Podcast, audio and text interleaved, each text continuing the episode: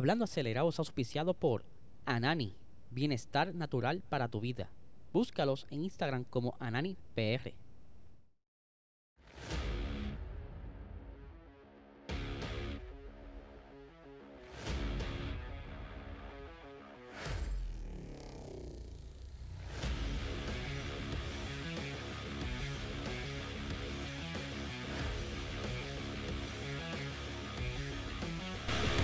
Saludos amigos fiebre, bienvenidos a todos a otra edición más de Hablando Acelerable. Habla Yesel, ya por fin hoy es viernes, comienza el fin de semana del primer Gran Premio de Bahrein de la Fórmula 1, que estaremos bien pendientes a este gran comienzo de la temporada, a ver qué tal, quiénes suben, quiénes bajan, quiénes se desarrollaron, quiénes no se desarrollaron. Pero antes de comenzar este episodio les recuerdo que se suscriban a este canal dale like, dale a la campanita, Queremos seguir creciendo y seguir llegándole a más personas. Así que estaré eternamente agradecido con que me ayuden con eso.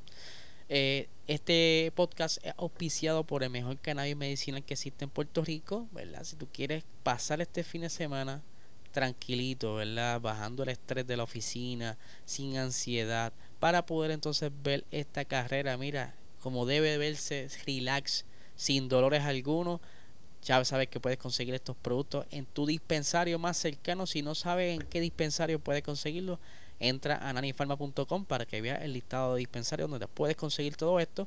Puedes seguirlo en Instagram como NaniPR, al igual que en TikTok y en Facebook Anani es Salud. Vamos a arrancar con el episodio. Eh, han pasado muchas cositas desde el día de ayer para hoy.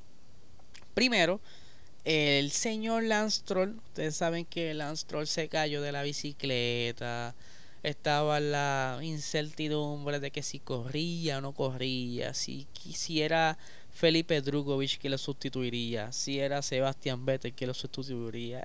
Toda esa novela, todo ese brete, pues les cuento que ya eh, le había explicado que él había volado a Bahrein, que iba a ver cómo se sentía y de qué manera, ¿verdad? Podía quizás montarse en el monoplaza y así será el muchacho explicó que la, la lección que él tuvo, no lección, lesión, que tuvo en la muñeca no era tan invasiva, por lo que entonces una operación eh, menor le ayudó bastante a recuperarse rápido, aún así, ¿verdad? Puede que tenga algún tipo de dolencia, pero podrá correr este fin de semana. Está bien perdido, no, no conoce casi nada del monoplaza, bueno, al menos que en la casa lo dejen correr, pero lo dudo mucho. Eh, pero sí, eh, posiblemente veamos a, a, Lance haciendo una de sus loqueritas, ¿verdad? Perdido en la pista. Pero eh, yo me imagino por qué fue que él no quiso dejar pasar esa oportunidad. Estamos en otros tiempos donde si un piloto menor, novato, se monta y luce bien, como que todo el mundo lo mira y es más posible que entonces lo sustituyan, aunque sea el hijo del dueño está en peligro como quiera. Así que vamos a ver qué tal pasa este fin de semana. Por otra parte, quería contarles de unos cambios que hay entonces ahora en la Fórmula 1. Ustedes saben ya que desde el año pasado eh, la FIA y la Fórmula 1 se implementó como un reglamento donde antes de la primera práctica se hace como un expo, una exposición donde ponen todos los monoplazas eh, y ahí pues la FIA eh, y entre otras personas de, de, la prensa pueden ver los monoplazas y ver qué nuevo traen para el fin de semana. Pero aún así, los equipos buscaban la manera de ingeniárselas y, y ocultar cositas eh, y dejarlas solamente de sorpresa para la pista. Pues les cuento que todo eso va a cambiar porque ahora se volvió a revisar el reglamento y los equipos no podrán esconder nada, absolutamente nada, aunque ustedes saben que los equipos buscarán la manera de cómo jugárselas para encontrar el, el, la zona gris y así poder ocultar ciertos detalles. Pero la idea es que cada cambio que vaya a hacer el monoplaza, tú tienes un periodo de tiempo para someter eh, los cambios por escrito. Y eso se ve, tú puedes entrar a la FIA y encontrar las notas oficiales, pero ya eso no es suficiente. Ahora tú me tienes que mostrar, y digo tú, o sea, tú como equipo tienes que mostrarle a la FIA, mira, esta pieza es la que voy a traer para este fin de semana, la puedes apreciar, exactamente esto lo que vas a tener en el, en el carro o en el monoplaza. O esta pieza así de grande, tienes que presentar todo. O sea, los equipos tendrán que presentar todo, ya no deben esconder nada. Pero volvemos, hay que ver hasta qué punto ellos entonces jugarán con esa zona gris para poder entonces eh, jugar con la con la con el reglamento como normalmente hacen, pero así está la cosa. Tienen que presentar todo sin ocultar nada para que no haya sorpresa en la primera sesión de práctica. Yo no sé cómo ustedes lo vean, puedes comentar aquí la sesión de comentarios, seguro que sí, y ver eh, tu opinión. Y así debatimos un poquito o, quizás esté de acuerdo contigo. Eh, y pues aquí le muestro una fotografía de cómo es más o menos una, una exposición. En este caso fue cuando presentaron el concepto del Audi. Pero algo así, ponen todos los monoplazas frente a sus pits, eh, pit garage, y allí los muestran. Vamos a ver qué pasa con esto. Eh, vamos a hablar de Red Bull un poquito. Ustedes saben que Red Bull este año entró a las pruebas de pretemporada y sus tiempos están impresionando a todo el mundo que de hecho el momento es el equipo favorito eh, a ganar este tercer campeonato de Max Verstappen y quizá repetir nuevamente el campeonato de constructores pero eh, como bien saben todas las de, la, de las pruebas de pretemporada suelen aguantar un poco los monoplazas y no enseñar todo. Y pues como es de esperarse, Ferrari está como que por ahí también, un poquito mejor que el año pasado, pero aún así, ante los números de lo que estaba ocurriendo en las pruebas, estaban un poco atrás. ¿Y qué pasa? Como de costumbre, en las conferencias de prensa antes de los grandes premios, Charles Leclerc se le preguntó de que cómo veía a, a Red Bull, ¿verdad? Que qué pensaba sobre esa ventaja en papeles que se vio en la prueba de pretemporada y él a esto reacciona lo siguiente. Es pronto para decir si Red Bull está un segundo por delante y también el usted depende mucho cuando esté cuando haces tiempo. Así que no es fácil sacar conclusiones. Queremos esperar y ver cuán lejos estamos. Tengo la eh, plena confianza en Ferrari y en las mejoras que llevamos desde esta carrera. He visto lo que llevaremos en las próximas carreras y todo va por buen camino. Red Bull ha empezado bien, y el usted se ha visto que están algo por delante de nosotros. Tenemos trabajo por hacer, pero el objetivo es ser mejores. Nosotros no hemos mostrado todo, ni Red Bull lo ha hecho. Es difícil saber dónde estamos, pero creo que estamos detrás. Vamos a leer eso para atrás. Nosotros no hemos mostrado todo. O sea, Charles Leclerc también está admitiendo que dentro de estas pruebas que recién pasaron la semana pasada, no estaban apretando la gasolina a fondo, aunque a simple vista sí lo sea, posiblemente están trabajando con un mapa motor más, eh, por decirlo así, básico, ¿verdad? Lo vimos un poquito competitivo, pero no necesario para soltar todo el poder, porque tampoco puedes fanfarronear, como dicen por ahí, o echártelas de que tengo lo mejor que te puede quedarle la parangana, como decimos en Puerto Rico. Pero Red Bull, eh, lo más probable, tampoco ha mostrado todo y es por eso que es bien importante cómo se comporten los monoplazas ahora durante estas primeras sesiones de práctica que mientras estás viendo esto quizás estás disfrutando una de las sesiones de práctica o ya las viste o están por ocurrir la cuestión es que la cual se decidirá o se verán los verdaderos eh, potenciales de estos carros. Y que está bien curioso porque también estaba leyendo que hipotéticamente, ¿verdad? Se imaginan que el año pasado, ¿verdad? Red, eh, Bull empezó un poquito atrás por el sobrepeso y Ferrari estaba por delante.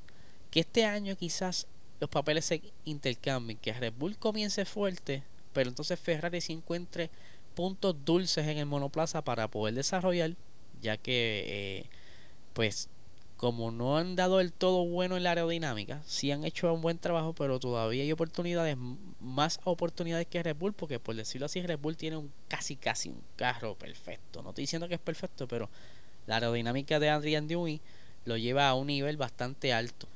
Que si aún así Ferrari no ha llegado a ese nivel y está poquito a poco encontrando oportunidades en ese carro, yo creo que pudiera haber una muy buena batalla este año. Pero dependemos de todo cómo corran estas primeras fases de esta temporada. Vamos a ver hasta dónde llega esto. Y pues eh, dentro de esta misma conferencia de prensa tuvimos ahí al señor Checo Pérez, que también le estuvieron preguntando varias cositas interesantes. Por ejemplo, eh, le estuvieron preguntando que qué opinaba, ¿verdad? Esto de Aston Martin, que es posible sorpresa de que hayan eh, avanzado bastante en este poco tiempo. Y pues Checo Pérez se mostró de lo más contento, incluso eh, animado a, lo que ¿verdad? se expresó sobre Aston Martin. Aquí tengo las expresiones que dice lo siguiente. se ve muy fuerte, tengo buenos amigos allí, estaría muy orgulloso, y estaría muy orgulloso de todos los muchachos de que hayan dado un paso adelante porque se lo merecen. Sería una gran noticia para el deporte el tener a Fernando Alonso peleando al frente. Eso sería bueno. Eh, definitivamente tienen un buen auto. Definitivamente pelearán en el frente.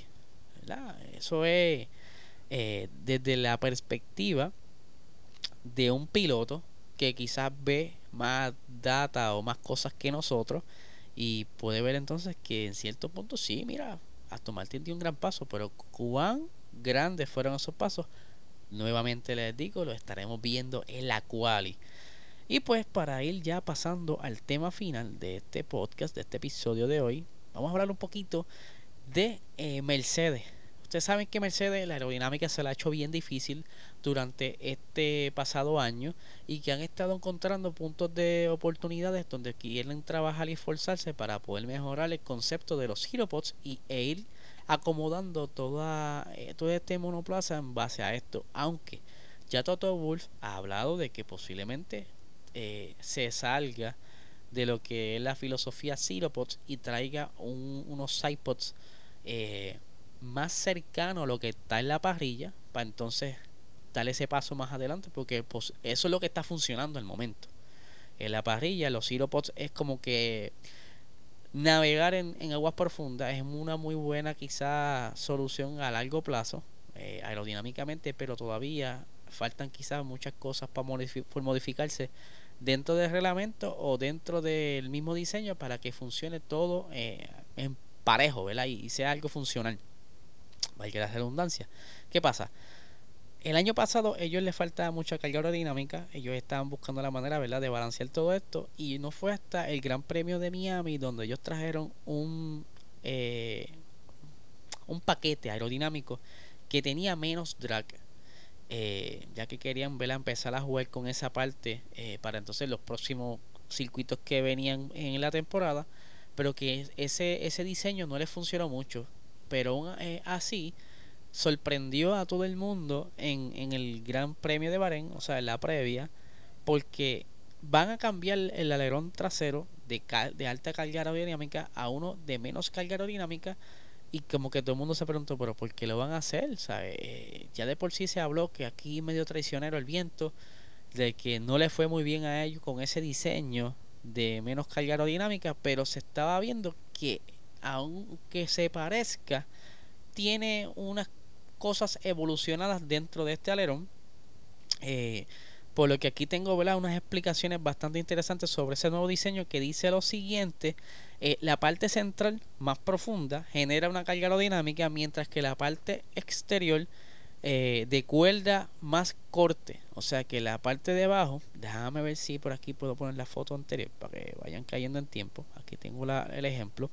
La parte de abajo eh, genera eh, más menos corte, mientras que la parte de arriba, que es el alerón de arriba, pues genera más corte. Se funde con el, el plate para entonces reducir la resistencia. Este nuevo diseño, muy parecido a lo que ven en Red Bull, orienta su parte inferior hacia el flujo que se aproxima. O sea que ellos quizás están estudiando la manera en que Red Bull ha estado trabajando sus alerones traseros para quizás tomar ciertas eh, ciertos detalles que le pudiera funcionar entonces en su diseño. Eh, y esto, como les dije, puso a todo el mundo boquiabierto, que quizás sea una movida un poquito aprontada, ¿verdad? Pero hasta el mismo Lewis Hamilton, él explica que, que esta es, aunque no funcione del todo, esta es la dirección que ellos quieren tomar eh, para entonces poco a poco ir desarrollando. Aquí dice las expresiones. Eh, se me perdió por aquí, discúlpenme, lo tengo aquí. Eh, ajá, ajá, ajá, sí, sí, ok. Esperemos que se adapte mejor a este circuito, pero no creo que vaya a cambiarlo todo. Esperamos que vaya en la dirección correcta, o sea, que se van a arriesgar a hacer un tipo de prueba durante esta carrera. Entendemos mucho mejor donde tenemos que poner el, el monoplaza, donde están eh, los puntos más débiles, que no se van a arreglar ahora, pero el equipo está centrado en corregirlo lo antes posible en la fábrica, así que esto nos pone a pensar en cómo cambia la situación con eh, Mercedes en cuanto a los resultados que estaban llevando en las pruebas de pretemporada a lo que van a estar trabajando ahora durante las prácticas y la cual. Así que Corillo, este es el episodio de hoy. Espero que les haya gustado. Comenten quién se, se estará llevando, según ustedes piensan, la pole y quién pudiera estar ganando o quizás si pudieran poner por ahí el podio del domingo, vamos a discutirlo, ustedes lo colocan por ahí y el lunes próximo sacamos esos comentarios y ver quién acertó y quién no acertó. Así que muchísimas gracias por estar hasta aquí. Les recuerdo que se suscriban, dale like, dale a la campanita y gente, no les dejo, no les quito más tiempo, que tengan excelente fin de semana.